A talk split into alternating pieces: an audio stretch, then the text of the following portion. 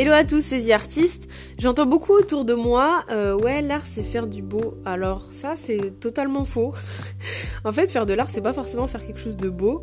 Et, euh, je comprends euh, parfaitement hein, cette pensée parce qu'en fait on est très influencé par ce qu'on voit.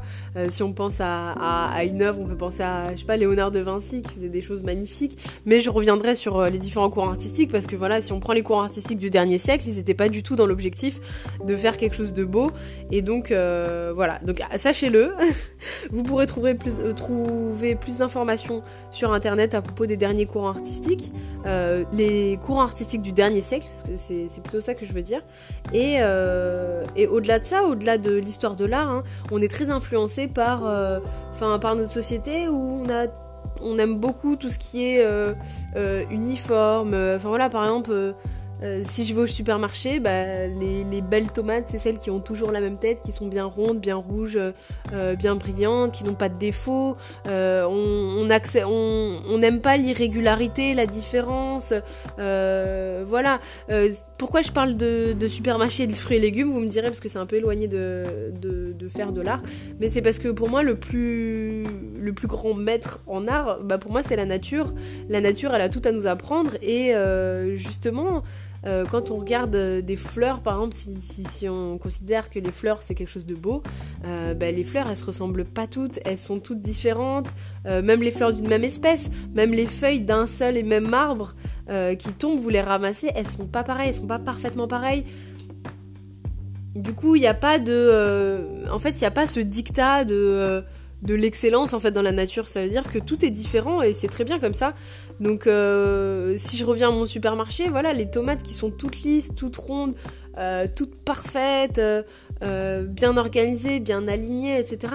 Bah on est d'accord que la personne qui va sortir la tomate de son potager, mais la tomate elle est pas comme ça. La tomate elle est vivante, elle est, elle est déformée parfois, elle change de couleur, elle a pas la même forme, tout plein de choses en fait qu'aujourd'hui on n'accepte pas par exemple dans les industries quoi. le fait qu'il y ait des difformités, des défauts, des déformations de la terre.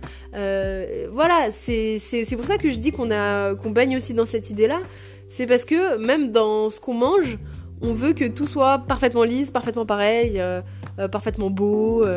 Et il faut déjà se détacher de ça et d'être conscient que, enfin voilà, si on considère quand même que la nature, enfin je sais pas, mais pour moi, on est tous d'accord que la nature, euh, c'est beau, la nature, enfin, il y a des paysages, ça vous coupe le souffle. Et pourtant, quand on rentre dans le détail, on voit, euh, euh, il y a des petits insectes, il y a de la terre, c'est irrégulier, c'est déformé, enfin voilà. Je, répète, mais c'est vraiment ça, c'est qu'en en fait, on trouve ces choses belles dans la nature et on les accepte pas dans sa vie. Et ça, c'est un problème parce que du coup, c'est une sorte de pensée qu'on va s'imposer. C'est que ce que je dois faire, ça doit être parfait. Ce que je dois faire, ça doit être euh, fidèle à, ce que, enfin, au modèle. Euh, si je refais deux fois la même chose, faut que ce soit exactement pareil. Euh, donc, on a la chance d'avoir les outils numériques, mais pour, pour essayer de toucher cette, cette perfection, on va dire. Mais tout ce que vous allez créer, même en numérique, hein, c'est pas forcément parfait. Et faut, faut, faut, en être conscient, faut se le dire, et faut, faut aimer en fait ce qu'on crée. Donc en fait, faut, en fait, plus vous irez dans ce sens-là de euh, d'accepter que les choses sont pas parfaites, les choses sont pas parfaitement belles euh, dans ce qu'on crée, euh, plus vous accepterez votre travail, vos créations, votre patte artistique, et vous allez vous valoriser et ça va vous permettre de vous développer, de vous accepter, de vous développer personnellement. Et au-delà de ça, même les erreurs entre guillemets, je mets vraiment des guillemets. En fait, les erreurs, enfin faut, faut les regarder, il faut arrêter de les, les, les, effacer, de les jeter, etc.